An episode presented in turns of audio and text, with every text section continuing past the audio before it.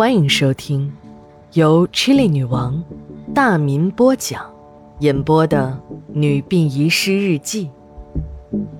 本故事纯属虚构，若有雷同，就是个巧合。第一卷第九十六章下。那个女人走到了女儿的骨灰盒边，一下子抱起盒子，嚎啕大哭起来。男人也在一边掉着眼泪，一边哭诉着。我们的心随着这对夫妻的哭诉起伏着，一个让人愤慨不已的故事渐渐的明晰起来。这个骨灰盒的主人竟然是一个新生儿，生下来还没有来得及见父母一面，就离开了这个世界的可怜孩子。要想讲清楚这个故事，时间呢还要再推到十几年前。伴着改革开放的进一步深化，中国的大地上也进行了另一场政策的改革，那就是计划生育。作为一项利国利民的基本国策，我们永远肯定，政策本身是好的。但有一些官员把这些利国利民的政策简单机械地理解成了考核政绩的冰冷数字。在有一些地方，计划生育没有冤假错案。宁添一座坟，不添一个人；一人超生，全村结扎。在这些口号的鼓舞下，一支支计生大军开始了强行执法，在农村拆房子、抢粮食、拉牲口；在城市里，只要违反计生政策，就要开除公职、交巨额罚款。国人的聪明程度可以算得上是世界第一了，可这聪明往往用的不是地方。每一项好的政策后面，总会有歪嘴的和尚故意念走板。其实原因很简单，在这些歪嘴和尚的背后，有着巨大的黑色利益链条。计生也不例外，一拍脑门子就可以随意罚款，到处追着超生游击队要钱的大军，那是要粮饷的。这个水资源丰富的地方，就开始鱼龙混杂了。在这个巨大的水坑里，他们各取所需。久而久之，一套僵化的条条框框就产生了。而这里面最让人痛心的，莫过于一个准生证了。大家都知道，这东西牵扯的部门太多，不用我一一列举，谁都能明白。不是这些部门爱管这些事儿，而是谁都想分一杯羹而已。一个来到世间的鲜活生命，就死在了一张可有可无的准生证上，这不能不让人心痛。在这个城市城乡结合部的一个小村里，男青年大刘和女青年小晴相爱了。几代单传的大刘家为了要个男孩，只是为他们举行了婚礼，连结婚证都没有敢领。一领证，你就在民政部门有了记录。民政部门和计生同气儿，你就成了重点监控对象。一胎生男孩还好说，如果生了女孩，你就玩完了。大刘和小晴两个人举行完婚礼，就进城打工了。这个时候的计生政策已经松动了，只是留下了一套和利益链条挂钩的审批手续。这对于一些有钱、有权、有势力的人来说，根本就不会鸟他，也没看他们把人家怎么样。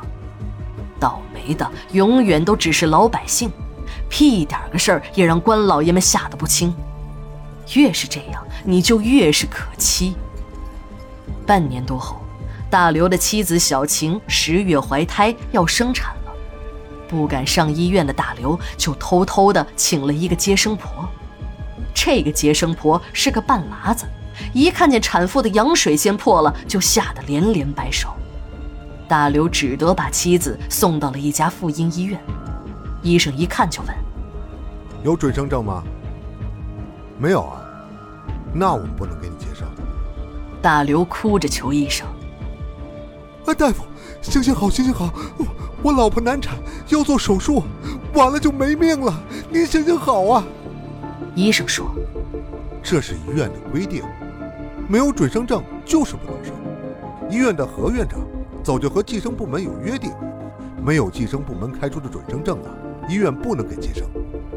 大刘到处的求爷爷告奶奶，时间一分分的过去，直到老婆小晴晕了过去，才有一位陈医生实在看不过去。我是主任，有责任我来担，马上安排手术，要不然连大人都有危险。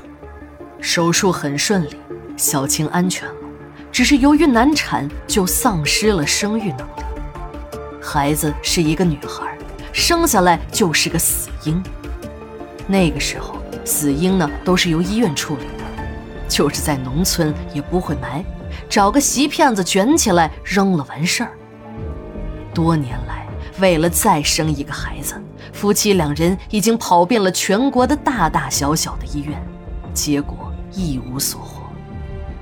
就在前几天，小晴在公园里遇上了已经瘫在床上多年。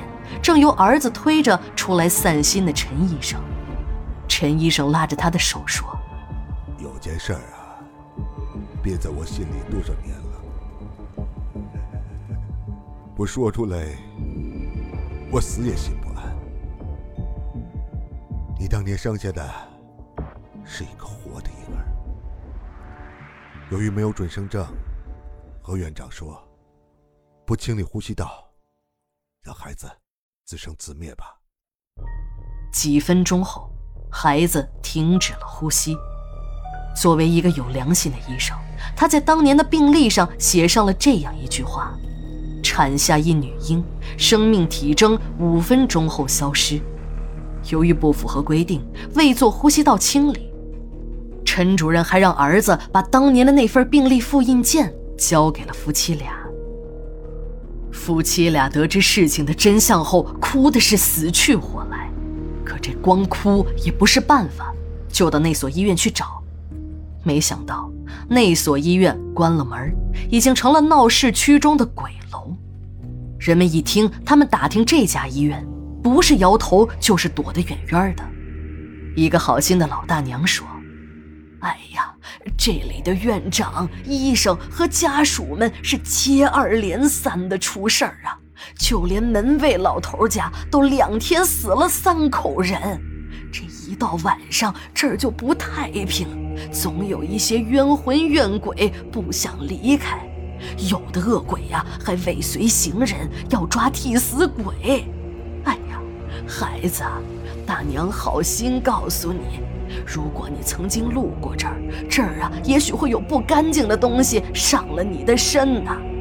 如果你走夜路，后面有人喊你，你千万别答应，别回头。正在这时，几个警察冲进了骨灰寄存处，奔向了大刘夫妻。一月十七日，日记连载，明天继续。